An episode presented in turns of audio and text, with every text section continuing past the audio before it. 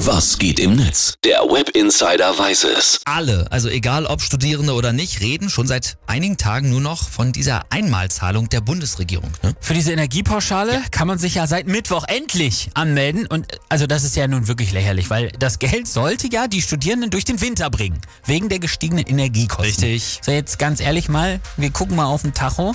Es ist äh, 17. März. Der Winter Mitte ist März! durch! Heute gibt es in Teilen von Deutschland 20 Grad. Genau, also das ist schon mal das eine. Äh, d- das hat nichts mehr von schneller Hilfe. Nee. Und unbürokratisch ist das auch nicht. Das sieht man jetzt vor allem im Netz, weil da lä- laden wirklich verzweifelte User Videos hoch, wie sie scheitern, diese Einmalzahlung irgendwie zu beantragen. Wobei man ja sagen muss, immerhin der Name der Internetseite ist eingängig www.einmalzahlung200.de. Ja, haben sie sich richtig was kosten lassen, ne? Aber hier, dann hört's auch schon wieder auf. Wer von euch hat das schon gemacht mit dem Bund ID-Konto einrichten? Ich bin maximal genervt. Ich zeig euch das jetzt, dass es nicht geht. Ich bin nicht bescheuert. So ein Müll, ehrlich. Gestern war die ganze Zeit Netzwerkfehler und heute ist die Seite überlastet. Wirklich typisch Deutschland. Ich möchte doch nur mein Geld. Das klingt nach purer Verzweiflung, wirklich. Ja.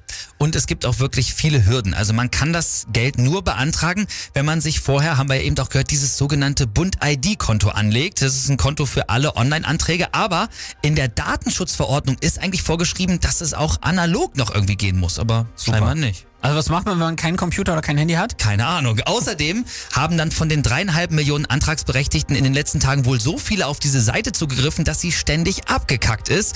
Und Nochmal zum Vergleich, Rentner und Berufstätige, die eben auch für eine Einmalzahlung in Frage gekommen sind, die konnten viel früher und auch viel unkomplizierter an ihr Geld rankommen. Also es geht schon, ja. Da kann ich es auch schon verstehen, wenn sich einige da benachteiligt fühlen. Was wird bei Twitter und Co. geschrieben? Richard Janke schreibt, Mensch, hat ja nur unkomplizierte drei Stunden gedauert. Mhm. Danke Deutschland. Ich freue mich dann auf die Auszahlung im November 2075. So ist richtig. Marcel H. hat auch noch getwittert, die Bund-ID-Seite sieht aus, als würde ich mir im Jahr 2000 im www meine 400 D-Mark Soforthilfe holen und nicht 2023.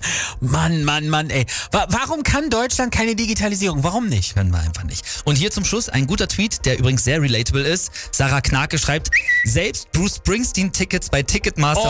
holen ist entspannter als das hier. Oh, war ich sauer.